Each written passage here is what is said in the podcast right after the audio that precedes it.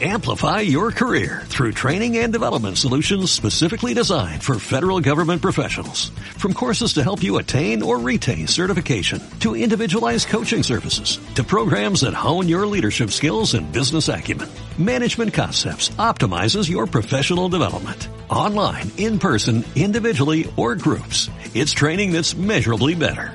Learn more at managementconcepts.com. That's managementconcepts.com. libertad con José Paparelli.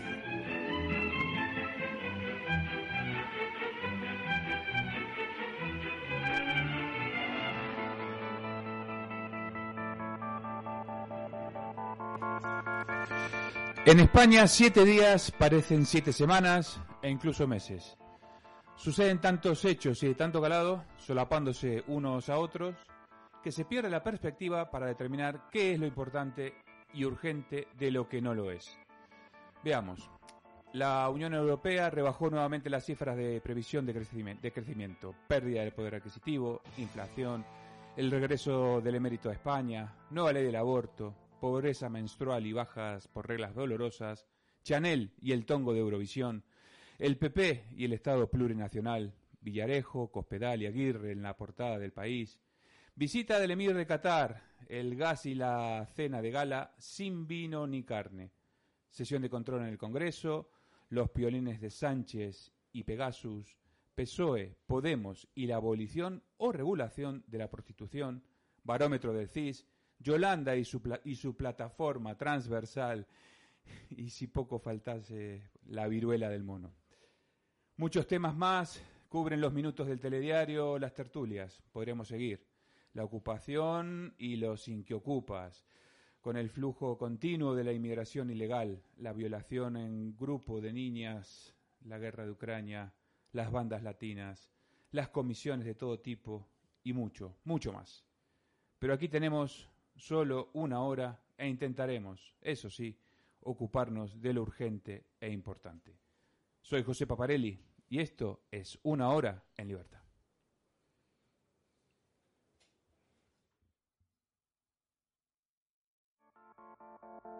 Visión Radio, porque tú ya has decidido. Queridos oyentes, Hazte miembro de nuestro club de amigos de Decisión Radio y decídete por nosotros. entra ya en nuestra app y en la página web www.decisionradio.com. ¿Y tú? ¿Ya has decidido?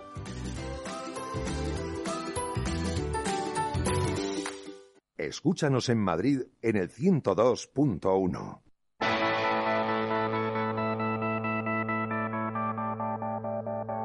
Buenas tardes. Muy buenas.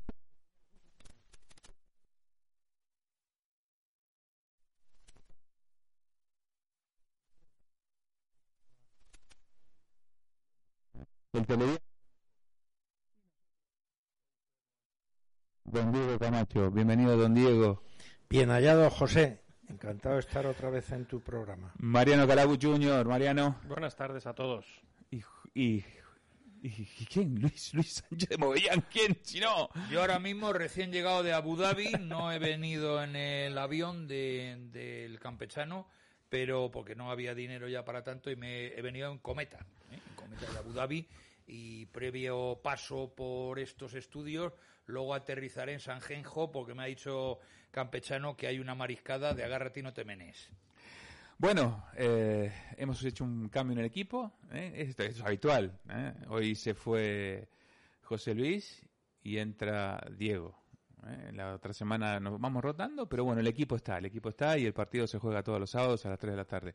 Y don Diego, la verdad que nos, nos dio a todos, eh, a todos una, una gran alegría eh, al conocer que finalmente fue absuelto de la, esa causa que el ex vicepresidente Pablo Iglesias eh, le había le había iniciado y que ha tenido un final feliz. Enhorabuena.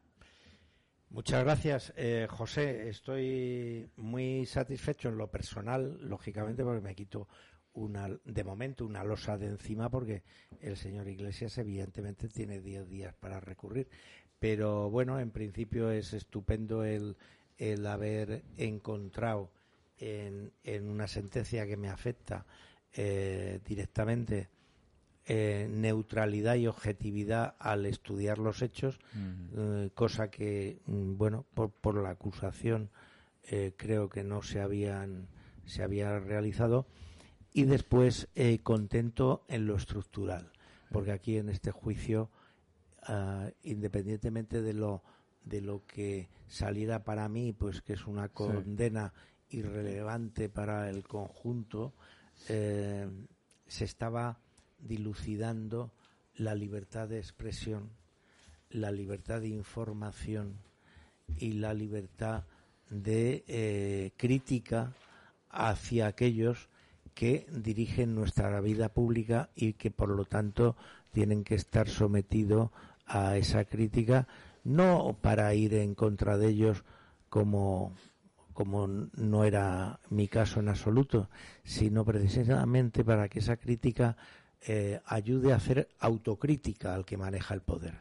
Es decir, no hay cosa más peligrosa en un país que quiere avanzar democráticamente en que el que maneja el poder no esté sometido a la crítica y, mm, digamos, esta pueda eh, de alguna forma penalizarse eh, judicialmente y, eso nos lleva eh, primero a la autocensura y después nos lleva directamente a perder nuestras libertades.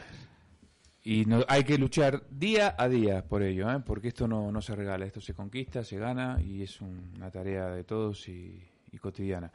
La verdad que eh, hemos conocido la noticia el miércoles, el miércoles por la noche, el jueves tuvimos en, en el quilombo al abogado de, del Correo de España, a Ricardo Sánchez, Sánchez Nestrilla, y también resaltaba esto, ¿no? que que el juez ha hecho un, un trabajo un trabajo realmente sorprendente, magnífico y bueno, se ha hecho justicia. Bendito sea. Pues Enhorabuena, don Diego. Muchas gracias. Yo se la Todo. vuelvo a repetir, ya como estamos en tantos programas juntos, pues bueno, mi coronel, eh, felicidades y andaban, que dicen los catalanes, para que vean los catalanes que no solamente lo hablan ellos, sino que también los demás, y no en la intimidad, también lo decimos.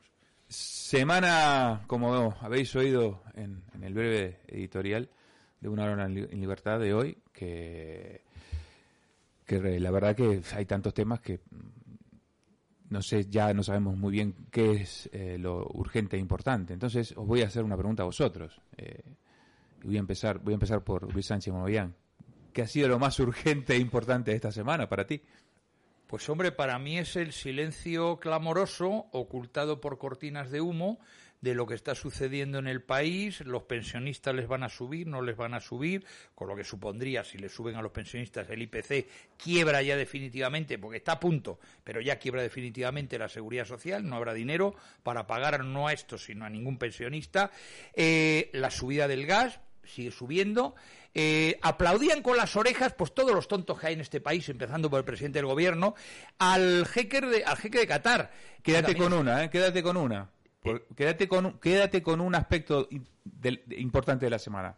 No, no, eh, eso. Ahí. El no hablar de los temas importantes y contarnos que ha llegado Campechano. Y a mí que me importa. vale, Mariano. Bueno, El yo- tema de la semana. para mí es, en lo personal, haber pasado una semana y haber podido trabajar, eh, que es importantísimo. Y hay un tema que, me ha- que, que a mí me ha mosqueado mucho, que es el tema de las ch- dos niñas menores que han sido abusadas por otros menores eh, y que las niñas sabían a lo que iban, o sea, se había quedado para eso. Eh, y esto es el problema eh, que le crea esta eh, el, el meter la sexualidad a los niños en el colegio. Les crea unas inquietudes que a sus edades no las tienen. La niña la- de las dos, la pequeña tenía 15 años. Una niña con 12, perdón, 12 años. Con 12 años no puede tener inquietudes y juntarse con otros chavales a practicar sexo. Lo relacionamos entonces tal vez con, con la ley con la ley del, del aborto, ¿no? Anunciada por, Todas estas cosas, sí. Va todo mezclado. por Irene Montero. Don Diego, el tema importante y urgente. de la El semana. mismo que el de la semana pasada, la anterior y la anterior, que es la de construcción de las instituciones españolas eh, que controlan eh, la vida en común y que permiten el fortalecimiento de la corrupción Es decir, según vamos cargándonos las instituciones eh, del Estado, eh, vamos favoreciendo que los corruptos tengan eh, de carretera pasen a autovía y de autovía a autopista. Bueno, arrancamos, arrancamos con, con la ley del aborto, ¿os, os parece? Arrancamos a- eh, con vuestras valoraciones a partir de, esto que se dio en llamar la pobreza menstrual, las bajas por eh, me- menstruación dolorosa, eh, que el tema yo creo que estuvo un poco dividido, ¿no? Porque se habló mucho acerca de la baja, ¿eh? por, esta, por, este, por, esta- por estos motivos, y en realidad es algo que se ha metido en algo que es realmente trascendente, ¿no? que es el aborto, la ley del aborto, en donde niñas que a partir de los 16 años sin ningún tipo de consentimiento puedan abortar en España y cuando, por ejemplo, no pueden hacerse un tatuaje o cuando los padres tenemos que firmar una autorización para que se vayan de campamento, ¿no? Entonces es lo que es lo que realmente choquea. Y esto va en un paquete, todo junto, nos lo sueltan y, y sueltan un poco también estas cortinas de humo de las que hablaba. Pero eso, eso lo está haciendo ya el gobierno porque ha visto desde hace dos años, con los primeros decretos leyes del estado de alarma, que puedes meter en unas leyes que no vienen a cuento cualquier otro tema. Yo citaba aquí hace ya programas que, eh, por ejemplo, a través de una ley eh, que regulaba, una ley concursal que regulaba, para que nos entienda la gente, la suspensión de, de- de pagos y la quiebra, metían en una disposición adicional que a Dolores Delgado se la nombrara cuando dejara de ser fiscal general, fiscal de sala del Tribunal Supremo. Oiga, ¿qué tiene que ver un nombramiento de tipo judicial en una ley de tipo concursal? Es decir, yo meto de todo en las leyes y luego a ver si quedan camufladas. Eso ya se venía haciendo en España en las leyes de presupuestos del Estado. La ley de presupuestos del Estado, si luego veías todas las disposiciones adicionales que eran ciento y la madre, colaban todo tipo de historias. Pero eso lo han hecho desde tiempos legendarios, prácticamente desde Felipe González. Entonces, estos han ido y han dado un salto más allá. En cualquier ley meto cosas que no tienen que ver y si encima las puedo gestionar a través de la figura del Real Decreto, que no me lo tiene que convalidar las Cortes, mejor que mejor. Y en esa estamos. Una corrupción, por seguir con la argumentación del coronel Comacho, una corrupción que ya llega a la propia, digamos, eh, de la ley, metiendo cosas que no tienen nada que ver con el encabezamiento de la propia ley. Fijaros que se están enlazando los temas, ¿no? Cuando yo pregunté cuáles eran los temas eh, relevantes para cada uno de vosotros, de una u otra forma se, se- se van, ¿no? Y es que Mezclando todos los caminos, todos los caminos llegan al gobierno. La deconstrucción de la que hablaba recién Sí, sí. don Diego, ¿no? Tiene que ver también con esto de, de esta ley que es aberrante, vinculado Claro. con lo de las niñas, por ejemplo, que bueno, y Hombre, vamos a ver, en, en esta ley, por hacer la nota de pie de página, esta ley tiene un truco que es, por eso lo han querido meter. Oiga, los tres primeros días se le dará la baja, presuntamente, por uh, que es dolorosa y tal, pero la diferencia, que sí es importante, es que hasta este momento, los tres primeros días, no los cotizaba el Estado. Los cotizaba, aquí tenemos un empresario, los cotizaba el propio Empresario, empresario. sí. Y ahora sí los cotiza el Estado. Con lo cual está dando vía abierta a que todo el mundo ahora se coja tranquilamente las bajas Bueno, es menstruales. que lo hemos visto en cuanto han declarado eh, la gripe china eh, enfermedad común, han bajado, han, han descendido las bajas por, por, por, por, por gripe china, por COVID. Claro, ¿eh? claro. Entonces, que- es que están haciendo trampas y además siguen jugando con el dinero de todos los demás, con todos los que pagamos. efectivamente. es- es- es- Yo, es- yo pregunto, eh, ¿no pensáis que metiendo lo de la baja por la menstruación dolorosa y demás, eh, por un lado están convirtiendo a la mujer nuevamente, a pesar de las feministas, En una sexo inválida. débil, en sexo débil, nuevamente. En una inválida. no la llames mujer, es- ser menstruante. En Sí, Chile lo sí, sí, sí, sí, Es sí. increíble. Eso por un lado, y que eh, la polémica que se generó a partir de esto eh, pero se vuelve ha un tapado poco, lo otro, ¿no? pero se vuelve un la- poco a la doctrina eh, de la Iglesia de hace tres siglos, como si, si eso fuera una impureza o una cosa en la que hay que avergonzarse. Es decir, esta gente que ha ideado esto se ha retrotraído eh, no a una ley eh, que a ellos les gustaría que fuera calificada de progresista, sino a una ley reaccionaria. Es decir, ha hecho a una eh, a las mujeres ya de entrada inválidas, ha abierto el camino económico a que, a que mujeres eh, poco trabajadoras, eh, digamos, aprovechen el tema para eh, no trabajar, porque no nos engañemos, hay mujeres que no les gusta trabajar de la misma forma que también hombres que no les gusta trabajar. Entonces se abre eso ahí. Pero todo esto, yo creo que a la izquierda que ha propiciado esto, le importa un pelo las mujeres, porque yo no he conocido ningún caso de una mujer que haya tenido una regla dolorosa que el médico no le haya dado la baja automáticamente. Pero, ¿qué es lo que tiene? Él tiene, tiene dos objetivos. Polariza, polariza la discusión entre eh, gente como nosotros que estamos en este plan, gente i- inasequible al desaliento, apoyando lo contrario, respaldando tal, es decir, polarizar la sociedad y en definitiva ir a esa deconstrucción que yo llamaba de debilitar las instituciones. ¿Qué instituciones debilita esto? Pues debilita evidentemente el Congreso de los Diputados, que es donde eh, se tiene que discutir o hablar esto. Eh, digamos, eh, desconstruye el propio gobierno, es decir, porque aparecen enseguida voces dentro del gobierno que impulsan esto y gente crítica en el gobierno, es decir, utilizar, como diría, como diría Kant, utilizar la polarización política como argumento, como determinan, eh, como eh, argumento de determinante categórico, es decir, no importa lo que conlleva la ley, lo que sí con, importa es el efecto colateral que esta ley produce en la sociedad, que es ese, ese imperativo categórico que es divisor, que es Sí, sí, y, a- y a- y además si eso claro lo combinas con eh, el padre que no sabe que su hija a los 16 años va a abortar y le tiene que pedir permiso en caso que tenga una complicación eh, clínica esa niña ¿Quién será eh, el responsable, no? el responsable será Irene Montero me imagino yo el gobierno de España Ah. o qué o, o se va a hacer responsable a un señor que no tiene noticia de lo que ha pasado.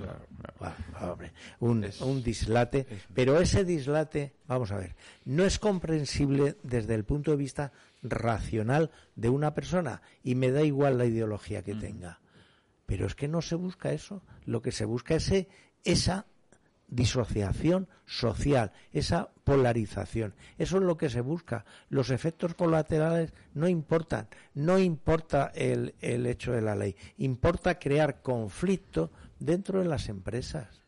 Al, a los a los señor que tenga un pequeño negocio y tenga tres empleadas en una tienda donde venden tés y cafés, bueno, pues un día están las tres de regla dolorosa y ya está, se le acabó el negocio. No, no, tiene que cerrar sí. durante cinco días. Y a ver, y a ver, quién, a- y a ver quién los aguanta, A estos que nos pretenden dividir. Ahora, yo me pregunto, tú hablabas de cortina de humo, Luis. eh, ¿Todo vale? ¿Todo vale para, a para, ver, para cubrir Para los comunistas todo vale en la lucha revolucionaria. Decir, la No cortina te de humo, la- No te para queda la menor duda. No te quepa la menor Bueno, duda. ahí eh, es que el efecto que yo noto ahora, Luis, es, y José, es el siguiente. Al principio pensábamos que estas cosas que están sucediendo en España tapaban otras más importantes, que es la cortina de humo. Pero es que últimamente a mí lo que se me está abriendo eh, paso en la cabeza es que no solamente se quiere una cortina que tape otras cosas, sino se quiere eh, deconstruir o mm, horadar eh, o dañar o acabar con determinadas instituciones para sustituirlas por personas totalmente leales no a su patria, no a su nación, sino al partido. Es decir, lo está, perdona, lo estamos viendo con la policía. Claro, uno de los objetivos del, gru- del grupo de Puebla es conseguir la degeneración, por ejemplo, de las fuerzas de seguridad del Estado hasta que se de- puedan, por ejemplo, declarar en una huelga y que haya que eh, parar, en, digamos, todo lo que lo que cubren estas fuerzas y si eso pasa, en los partidos tener la- el encuadramiento suficiente para sustituirlo por una policía de partido. Claro, entonces en- eh, estamos en una fase primera de tapar otras cosas graves y estamos con un objetivo estratégico a, a medio plazo, a largo plazo, de una vez que eso haya llegado a una degeneración, que no se cubren vacantes, no se cubren plazas, la gente no quiere ir a Cataluña, la gente no quiere ir al País Vasco, etcétera, entonces yo salgo, saco mi policía de partido que la encargo de la seguridad en determinadas zonas y tal. Ese es perdonarme, para mí la hipótesis más peligrosa que España tiene Pues, en estos Ese momentos. Pues no en es- Venezuela, ¿eh? Con no los es grupos muy- bolivarianos. Sí, va- vamos a repasar porque, fijaros, Pero que esa- se esa- siguen entrelazando los temas, se siguen entrelazando los temas porque estamos hablando de las eh, fuerzas de seguridad y la policía y la Guardia Civil y demás. Eh, el presidente en el Congreso el miércoles eh, habló de los piolines. Eh, si vemos el tema del grupo de Puebla, don Diego, Mariano y, y Luis, eh, esto, bueno, simplemente hay que poner en Google Grupo de Puebla y tú ves fundadores y vas a, te vas a encontrar con José Luis Rodríguez Zapatero y cuidado, te vas a encontrar con Irene Montero.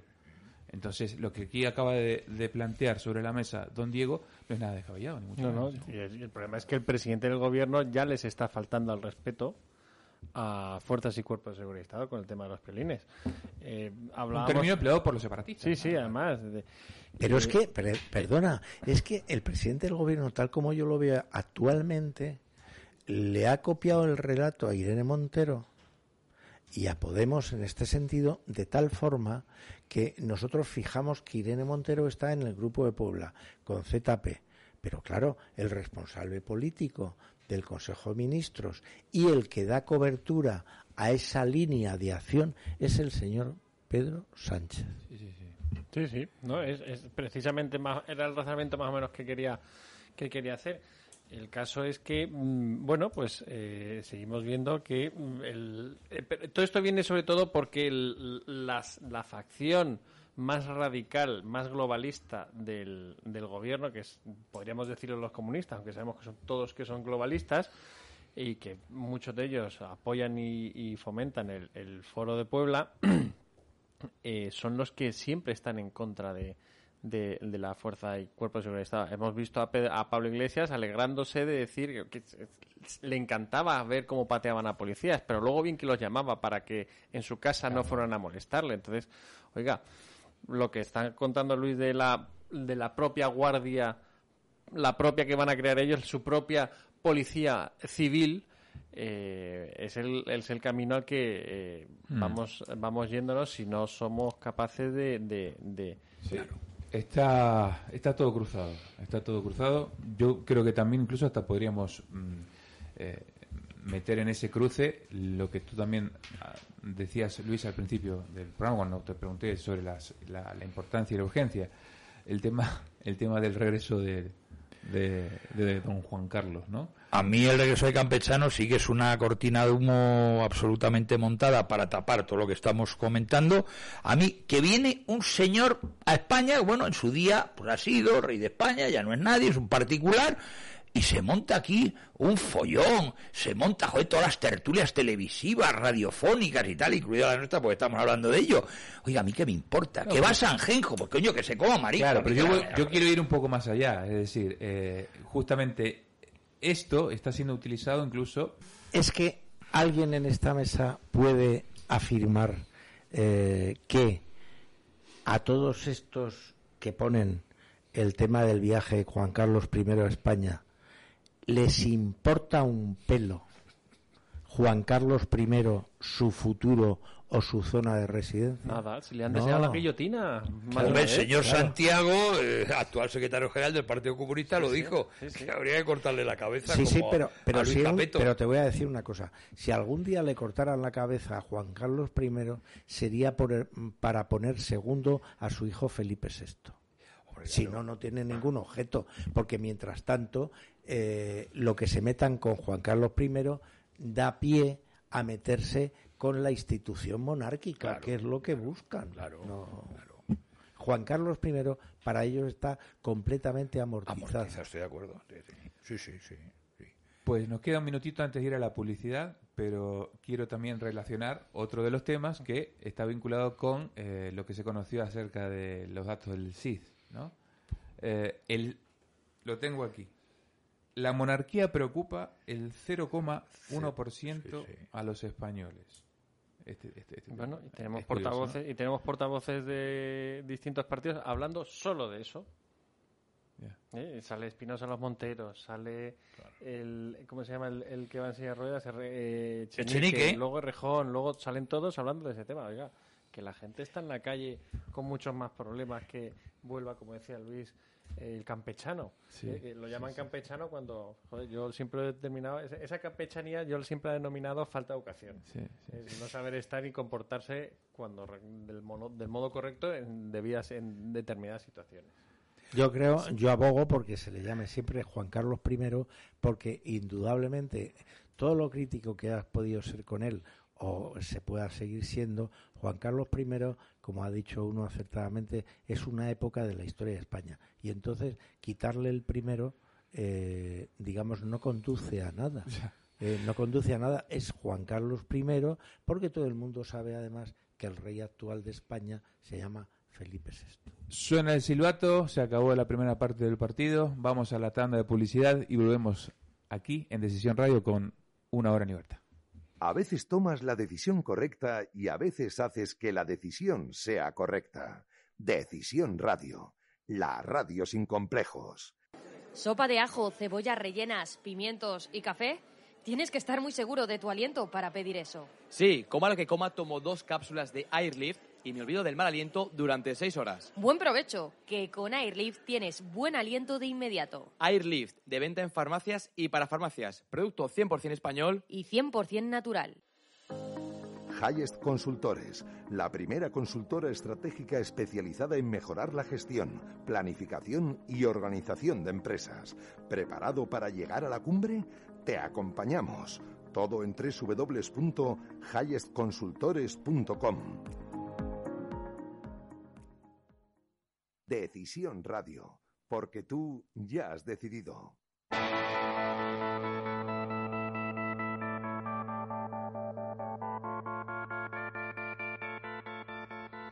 Seguimos aquí en una hora en libertad. Don Diego Camacho, Mariano Calabut Jr., Luis Sánchez de Movellán. Y segunda parte del partido.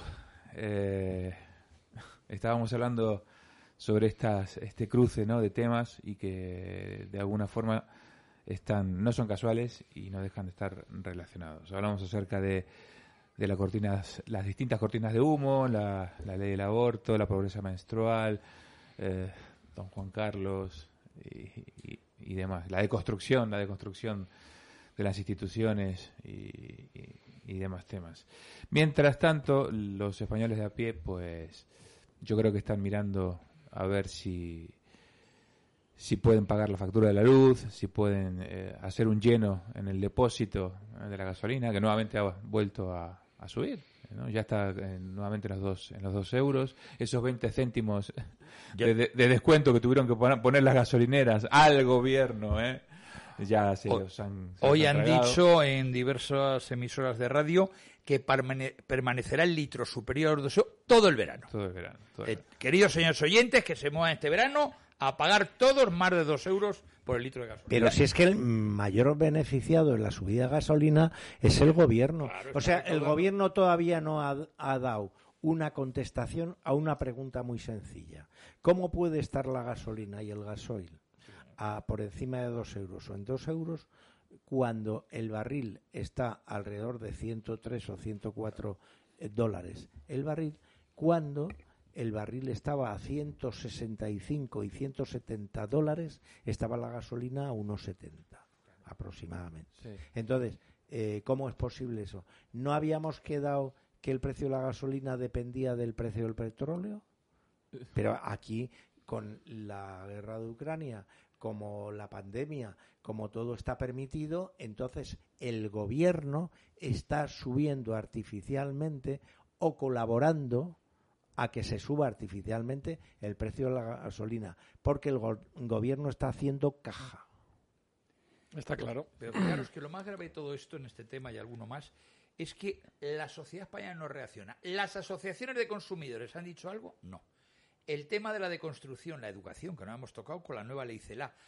Se han manifestado y han hecho declaraciones con capa, la otra, todas las asociaciones de padres, eh, los obispos, no obispos, eh, nadie ha dicho, asociaciones de profesores, sindicatos diversos de profesores, nadie ha dicho nada y la siguen colando la deconstrucción. Entonces, a mí me parece mucho más grave que la acción del gobierno en su deconstrucción, la reacción o la no reacción de la sociedad española. La sociedad española está inerme día tras día, 24 horas y 7 días a la semana. Pero perdona, Luis, la culpa de eso la tiene la oposición en bloque. Porque no moviliza. Pero la, la oposición en bloque, porque os iba a decir antes del corte publicitario una cosa, nos da la sensación de que me estoy refiriendo al gobierno y sus aliados y por otro lado a los críticos al gobierno y sus aliados, nos da la sensación que a esos dos bloques políticos se les reparte el índice del argumentario en lo que deben eh, dedicar su tiempo en la crítica y en las tertulias y de ahí parte que se hable del aborto, las cortinas de humo. Nos da la sensación de que todos siguen un guion, no sale un tío eh, saliéndose de ese guion. No, no hay outsider en la política española, no hay.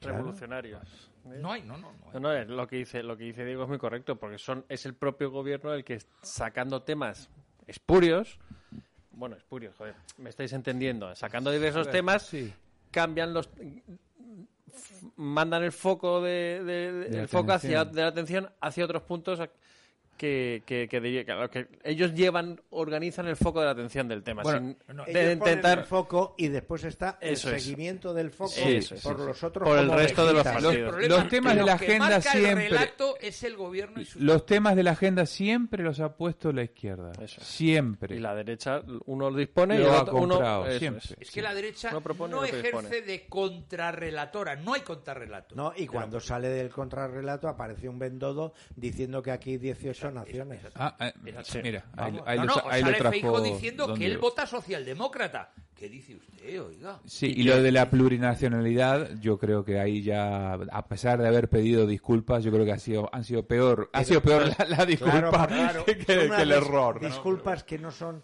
desde el punto intelectual, no son aceptables, porque este razonamiento no es un desvío semántico o tal, es un desvío de concepto y se ha visto que la rectificación viene a consecuencia del escándalo social, no del convencimiento intelectual de lo que se, de lo que se ha dicho o de lo que no se ha querido decir. Entonces, claro, cuando oyes la disculpa, te da la sensación de que el señor se está disculpando porque eh, de pronto han analizado que en Andalucía le puede suponer una X eh, pérdida de votos y tal. A mí esas eh, rectificaciones no, no, me sirven. ¿Por qué? Porque sé que en cuanto tengan la oportunidad, meten la patita. Ojo, en España hay ocho estatutos de autonomía que reconocen su autonomía como nacionalidad. Cierto. Bueno, lo pone la Constitución, Aragón y Andalucía. Cierto. ¿Habéis oído algún candidato a las próximas que vayan a modificar el Estatuto de Andalucía pidiendo la derogación de Andalucía como nacionalidad? Ni Olona lo ha dicho. Claro. Ni Olona lo ha dicho. El tema de las nacionalidades eh, es un, yo creo que un fallo de origen y está en la Constitución. ¿no? Pero más que un fallo. ¿Sabéis quién lo metió? ¿Sabéis quién lo metió? Sí. Peces Barba. Sí, ya lo sé, pero, pero más que un fallo, en la situación actual, Pepe, yo creo que es el verdadero cáncer que tiene eh, la nación española. Sí, sin duda. Porque la izquierda, con el seguimiento de la derecha, ha conseguido eh, hacer eh, de lo anecdótico o del error, han hecho categoría. Uh -huh. Y ahí, no, está, no, la, ahí está nota, la deconstrucción se, también de se la nota, que hablamos, se ¿no? nota, y esta deconstrucción se nota en que cada comunidad autónoma se estudian las cosas propias de la comunidad autónoma. No existe el resto de España. Tú vas a Asturias y como si no existiera. Madrid, ¿eh? En Madrid, sí, Madrid, te, Madrid. te coge Asturias porque coge un ejemplo. Que, te pongo el- esto pasa en todas las comunidades. y, oye, y pasa con la sanidad. Tú vas a otra comunidad y te ponen problemas para atenderte. O sea, o llegas muy grave, muy grave, muy grave y te tienen que atender en una urgencia porque si no es homicidio de auxilio. o oiga, es que usted no puede ser atendido, o ha perdido usted el pasaporte, porque es que parece mentira que en España tengamos que andar con cartas verdes como con los seguros para salir de otro país a otro es país. que se nos está secuestrando uno de los eh, temas del estado de bienestar, que es la asistencia sanitaria gratuita y universal, cosa que eh, se crea, bueno, en tiempo de. Franco. Claro. La historia es así, ¿Eh? ¿no? ¿Qué, qué- qué vamos a hacer? Sí, sí. es así, la historia es así. Sí. y bueno, yo no tengo miedo que me- por esto que digo eh, me digan, mira, el coronel Camacho es franquista. Pues no, ser franquista en el 2021, cuando Franco lleva ve- ya, ya. 46 años muerto, eh, sería de idiota. Igual que Sí. ser antifranquista, ¿eh? Ahora. Claro, Sí, sí, claro, claro, ahora son todos antifranquistas retrospectivos. No, no, oiga. Yo amigo- fui en su día antifranquista de verdad. Pues me la Eh, jugaba. Bueno, es como si a- te aparece ahora un tío diciendo que eh, él, eh, a quien apoya, es al útero en la guerra a los 30 años. Pues a mí me apetece eh, apoyar la, eh, la corona de Amadeo de Saboya. Pues mira. Coño, te veo de General Prim, ¿eh? ¿Qué va, qué va a ser? Bueno, nada, ha sido una... Bueno, no, pero No, para oye, perdona, eso, tú desliz. te puedes sentir como tú quieras, ¿eh? Como alguien te diga que no puedes sentirte como tú quieras, Bueno, ya, de- ya le puedes Eh, denunciar, ¿eh? Eso es cierto. Pero eso para que seas ciertamente como el general de Prim, te recomiendo que antes vayas a los castillejos y pelees con los moros. Y ahí, ahí, efectivamente. Nada, sí, estamos justamente también en reescribir la historia, ¿no? Eh, y eso tiene que ver también con, este, con esta deconstrucción de la que hablaba eh, don Diego, y que tiene que ver con el derribo de, eh, con todos sus defectos, con sus más y con sus menos, con todos los errores que puede tener el sistema democrático, que hemos conocido hasta hace muy poco, que yo creo que cada vez de democrático tiene cada vez menos, ¿no? Porque esto que estamos viendo últimamente eh, y esta, esta falta de división de poderes en donde hay un conflicto permanente entre cada uno de ellos y se mm, dirige hacia el abismo del vete a saber que eh, no poco poco poco nos queda por delante Pero vamos a ver, si es que ha habido un ataque, incluso por parte del presidente del gobierno, al vino español. Oiga, qué cosa más española que el vino. Ha habido un ataque. Oiga, que lo vamos a prohibir en el menú de. ¿Usted quién es? Para prohibirme a mí tomar vino en el menú del día. ¿Usted quién es? Joder. Es como pues dice, a usted le prohíbo tomar, joder, un, un fino. ¿Usted quién es? Joder. Pero luego han dicho que era una noticia falsa. Yo no, No, lo sé. no, no, no. Aquí, hombre, Bueno, lo no que hay pasa más que ver. Lo que, lo que sí tenemos Coronel, claro ¿cómo, globos ¿verdad? sonda. ¿no? ¿Cómo le han recibido? Vamos a ver, ¿cómo le han recibido en la Feria del Vino de Ciudad Real? Lo han pitado. Vamos a ver, Lo tuvo que salir corriendo. Porque es que los abucheaban y lo querían pegar. Pues, Lo cual es ¿Y por, quién iba. ¿Y por quién iba escoltado? Claro, hombre.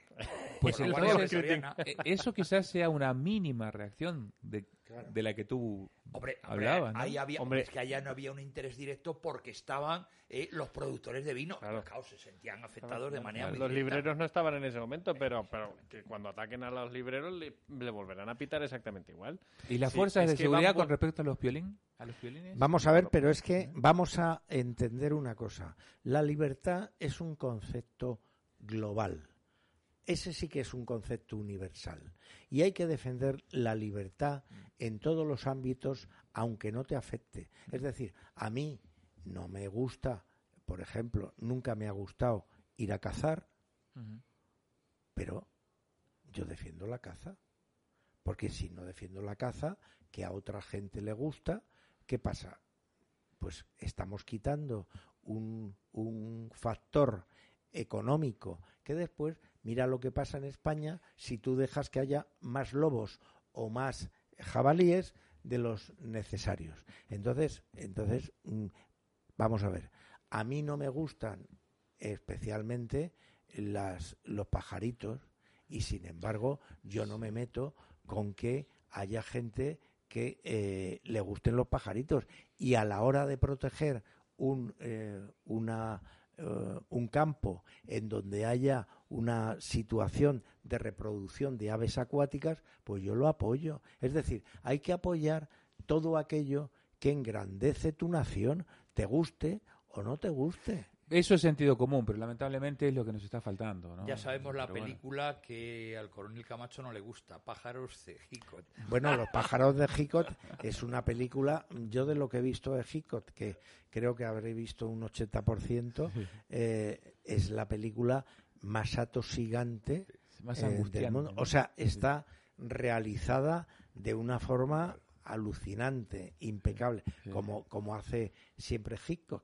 Y además, yo es de las pocas películas de miedo Sí. que realmente he sentido que me salían los pájaros sí, de la sí, pantalla, vamos, Bueno, sin ser en relieve. Ya sabéis que Tippi Hedren, que era la, la actriz, salió picada. Sí, porque sí, además la pasó Hitchcock mal. disfrutaba Lo cada vez que mal. picaban a la rubia. Sí, lleva- Bueno, Porque, no, no hombre, es no nos que la realidad aumentada. ¿eh? Hitchcock, aparte de ser un excelente director, internamente eh, a mí me da la sensación de que era un poquito psicópata. Sí. ¿eh? Era un, dese- era un desequilibrio. Hablando, hablando de pájaros, no sé, me, me viene me viene algo volando a la cabeza, no quiero que me malinterpreten, es Yolanda y su plataforma transversal. Bueno, necesita un puesto, necesita presencia, porque el puesto de el, el- el espacio a Yolanda es la- el vacío, no tiene espacio, porque es el espacio que le concede Pedro Sánchez. Bueno, pues a base de nombres, nombres, nombres, pues vamos a ir entrando en todos, en todos los, en todos los estamentos. Bueno, pues Ah, Pero hay fricciones, ¿eh? Dentro hombre, claro de que las tiene, que- y muchas. que las ¿eh? tiene que haber, es que son muchos, son Pero muchos, fijaros son muchos. que de dos años a esta parte eh, ha conseguido una cosa Pedro Sánchez, que ha sido, con su acción política, desplazar, pero asumiendo la acción política de la extrema izquierda. Sí. Pe- Pero hombre, vamos a ver, lo que habéis planteado de la izquierda, esas divisiones a mí no me extrañan, porque yo provengo del campo de la izquierda. La izquierda siempre ha sido proclive a disgregarse y ser todos eh, cabeza de ratón, no cola de león, no hay más que verlo. Partido Comunista de España, Partido Comunista Reconstituido, Partido Comunista Marxista-Leninista, eh, Movimiento Comunista de España, Liga Comunista Revolucionaria. Estoy hablando de memoria, lo que... Era así Sí, es así, es así. que ahora, Pero- ayornato el tema, estén con estas divisiones, es algo propicio. Y hombre, ahora todavía no se fusilan. Si hubiera sido hace 80 años, Yolanda Díaz ya había fusilado a la otra. Sí. Santiago los había pegado tres tiros. El- claro. Luis, pero siendo un poco abogado del diablo, eh, eh, fijaros que también la izquierda, llegado un momento, por lo menos esto que estamos viendo ahora, que no sé cómo calificarlo, pero bueno, me entendéis, eh, cuando se ven tal vez, entre comillas, en peligro, no dudan en apoyar el proyecto del gobierno, ¿eh? Porque lo ha dicho, por ejemplo, Bildu. Lo importante es El mantener objetivo. el gobierno. Lo han dicho más o menos textual. es el que es. Fue así. Pero José, No, eso es es un que Mira, ojalá- ojalá- se, pero pueden ojalá- estar, se pueden estar matando, pero cuidado cuando... Pero- pero en, es- en eso sí es están que todos. ¿eh? Ojalá Claro. pasara eso en la derecha. Y no tuviéramos a Feijóo Pero renegando. vamos a ver, si hay de una Vox. cosa clara actualmente en España, en mi opinión, en la extrema izquierda, eh, en la izquierda general gobernante, es que el, la prioridad básica del poder, la prioridad básica del poder está en permanecer, pase lo que pase, y hayan las críticas que haya o los desacuerdos. Es decir, aquí estamos, nos podemos tirar todo lo que sea a la cabeza, pero oye, lógicamente, nosotros no somos demócratas y por lo tanto no utilizamos la normativa democrática de manejo del poder. Estamos en de- desacuerdo, pero no dimitimos. Es decir, sí, sí. mantenemos como prioridad estratégica nuestra permanencia en ese poder. Efectivamente, No, y efectivamente. mantenemos al Estado burgués porque es la única vaca de la cual ordeñamos todos. y nunca han estado tan cerca de conseguir sus, sus objetivos, porque lo vemos, lo vemos en los hechos. Es que no hay más que verlo en los hechos. vamos. Todos los días. Es que, No, no, la deconstrucción, que era lo que hablaba, y yo creo que se ha acertado, el, el coronel Camacho, no la hemos visto ni en los tiempos más siniestros de Felipe González, lo hemos visto ni incluso de Zapatero, ¿eh? Zapatero está quedando ahora, pues, Vamos, casi, casi, vamos. casi como una hermana de la caridad. Hoy con tantos temas en esta semana hablábamos de lo urgente eh, e importante y os pregunto ya para ir cerrando, que ya se nos acaba el partido de hoy. Eh, vamos a ver, el, eh, la viruela del mono. ¿Urgente? ¿Importante? ¿No urgente? Hombre, yo según ¿No las palabras que ha dicho Fernando ¿Qué está Simón, pasando? nabras que habrá dos o tres casos, ya en Madrid 22 y los que te rondaré Morena. O sea, joder, Simón cada vez que abre la boca sube el, te- sube el pescado, joder, claro. Pues ya veremos en qué, en qué termina esto. Acordaros aquel, a- hubo que matar un- a un perro que se llamaba Excalibur, la que se montó. Nos van a meterle la segunda, pretenden meterlo en la segunda encerrona en casa con este tema, esperemos que no vaya más. Es que Y- estás porque ya están, avisando, bien. ya están avisando con que ya hay vacunas, ¿eh? Estás apuntando Están, están, anunciaron una compra masiva de vacunas contra la viruela. No terminan de aclarar cómo es el efecto de transmisión. Hemos escuchado algunas cosas por que ahí. bueno, que tal, Oye, que pues si relaciones sexuales, que si te tienes que sobar mucho con el enfermo y tal. Oiga, yo no me sobo con los enfermos. Joder, ni con enfermos. Pero claro, eso me pega que es un camelo y vendrá por otra vía, pues tampoco se sabe el COVID cómo se ha pegado. No lo ha dicho nadie. ¿eh? Si es que se ha pegado. Claro. que nos pille Don- confesados. Don, cualquier Diego, el mono, ¿qué pasa con, con, con esta fiebre? Yo no voy a opinar porque reconozco que no tengo información para dar una opinión eh, que pueda orientar a nadie. Estoy alarmado, muy alarmado. ¿Sí? Sí, esa es la palabra. Sí, Yo tampoco tengo información. Me, suena raro. O sea, cuanto menos suena raro esta historia. Bueno, alarma fue la palabra que utilizó la ministra de Sanidad eh, hace un par de días. por Avisaron, empezaron avisando a los ingleses que habían tenido un- una serie de problemas y fueron los que dieron ellos la, la voz de, de alarma. O sea que, bueno, esto está, ya- esto está ya circulando por toda Europa. Sí, y además es otro virus troyano aquí- que nos han están metiendo. Madrid- no, claro, aquí en Madrid ya se está empezando a decir que hay no sé cuántos tal, que si algunos muertos, que si tal, que patatín, que patatán. Y, y me pega que para el verano te dirán, ¡ay, ya, uh, la pera! Y ya confina todo el mundo y nadie va Hay, veraneo. hay, que, hay que dar un dato que hay que hablar con Gran Bretaña. A ver si hay que exterminar todos los monos de Gibraltar. Pues sería una buena señal, ¿eh? Que no haya monos en Gibraltar. Bueno, es una, no sé si es buena señal, pero ya es la señal de que se nos ha acabado el partido de hoy. Don Diego Camacho, hoy un poquito más contento que... que- que- que Bueno, nunca. eh, sinceramente mucho más contento porque para mí eh, la sentencia recibida sobre lo que yo considero una falsa acusación, eh, pues mm, digamos familiarmente ha traído tranquilidad, Tranquilidad. y sosiego a mi familia y después, bueno, pues también, eh, ¿por qué no decirlo? Es una recompensa a mi lucha por lo que siempre he defendido, que es eh, la profundización democrática de España y el eh, presentar testimonio eh, por la libertad. Yo, yo Mariano. ya se lo dije una vez, le deseé suerte más que justicia porque ya sabemos en manos de quién está la justicia Ya. y contra quién se estaba enfrentando. Y hubo justicia, gracias a Dios. Querido Luis Sánchez Movillán, muchísimas gracias. Muchísimas gracias a ti. La semana que viene seguiremos Si Dios quiere, gobierno. mucho más. Ya, ya volvemos. Tenemos el cierre nomás. Los proles no son seres humanos, dijo Syme. Hacia el 2050, quizás antes, habrá desaparecido todo conocimiento efectivo del viejo idioma. Toda la literatura del pasado habrá sido destruida. Chaucer, Shakespeare, Milton, Byron, solo existirán en versiones neolingüísticas, no solo transformados en algo muy diferente, sino convertidos en lo contrario de lo que eran. Incluso la literatura del partido cambiará. Hasta los eslóganes serán otros. ¿Cómo vas a tener un eslogan como el de la libertad es la- es la esclavitud cuando el concepto de libertad no exista? Todo el clima del pensamiento será distinto. En realidad no habrá pensamiento en el sentido en que ahora lo entendemos.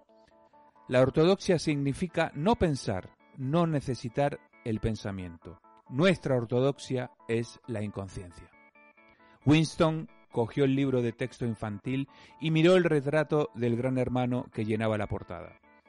Los ojos hipnóticos se clavaron en los suyos.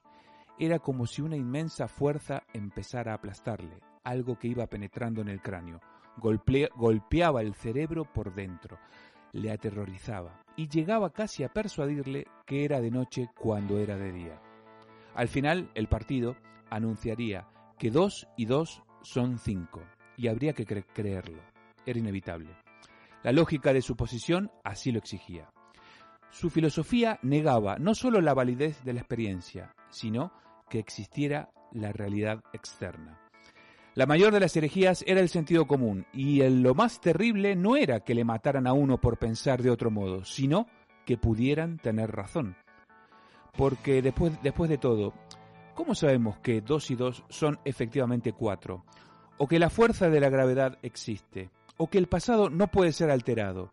Y si el pasado y el mundo exterior solo existen en nuestra mente, y pudiendo la mente controlarse, ¿también puede controlarse el pasado y lo que llamamos realidad?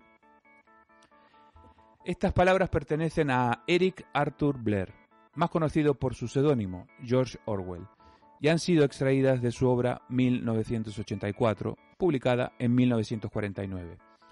Fue novelista, poeta, crítico literario, ensayista, periodista y también un activista social. Orwell no era conservador, sino un hombre de izquierdas que luchó en el bando republicano durante la Guerra Civil Española. Al ser testigo de los crímenes y horrores cometidos por los comunistas y sufrir la acusación de ser un trotskista traidor, comprendió que el mal era el comunismo, y a partir de entonces lo denunció sin tapujos durante el resto de sus días. 1984 es el relato literario distópico por excelencia y uno de los más influyentes en la literatura y el pensamiento del siglo XX. Su novela refleja con una claridad magistral lo atroz, cruel e inhumano que puede llegar a ser un Estado totalitario colectivista. En ella anticipó un mundo futuro que estaría dividido en tres grandes bloques y en guerra permanente entre ellos, donde el individuo solamente es parte de un siniestro engranaje social al servicio del Estado. Orwell con su obra inspiró a una multitud de artistas que nos han dejado películas, teatro, música rock, ópera, ballet, cómic, pintura. Con la distopía de 1984 introdujo conceptos como el de Gran Hermano, la, neolengua, el Ministerio de la Verdad, el crimen mental, y que hoy están interiorizados en nosotros e incluso forman parte de la cultura popular. Cabe también recordar que Orwell acuñó el término de Guerra Fría en 1945 en su ensayo You and the Atomic Bomb, la bomba atómica y tú, publicado en el periódico Tribune. George Orwell fue un visionario que nos advirtió de los peligros por venir y que hoy padecemos de una u otra manera. En el párrafo precedente de 1984 podemos apreciar cómo el poder totalitario recurre a la reescritura de la historia con fines políticos, reduciendo todo, ya sea arte, cultura y pensamiento, a un eslogan instrumental vacío de contenido al servicio del tirano que todo lo ve y todo lo sabe acerca de todo y de todos. El 2 y 2 son 5, aunque negase la validez de la experiencia, finalmente es aceptado por las masas si el Estado, el partido y el líder así lo dictaminan. Se llega a cambiar el sentido de las palabras haciendo realidad las consignas. La guerra es la paz, la libertad es, la esclavitud, la ignorancia es la fuerza. Como se pregunta Winston, su protagonista, si el pasado puede ser alterado, ¿por qué no puede ser alterada la realidad y así controlarla? Orwell afirmó, en tiempos de engaño universal, decir la verdad es un acto revolucionario. Por ese, por ese motivo, la verdad y la lucha por la libertad frente a los poderes absolutos que cancelan la persona y su ser son más necesarios que nunca para impedir el avance del avance de la cultura de la cancelación que hoy sufrimos. Seamos como George Orwell, Denunciemos el crimen y la mentira cuando lo tengamos delante de nuestros ojos. No permitamos que nos manipulen cambiando el lenguaje, la historia y la realidad. No perdamos el sentido común aceptando eslóganes vacíos de significado. Tengamos el coraje de ser revolucionarios por decir la verdad. Seamos libres, pero de verdad. Y como dicen Pete Townsend y Roger Deltry de The Who, no nos volverán a engañar otra vez.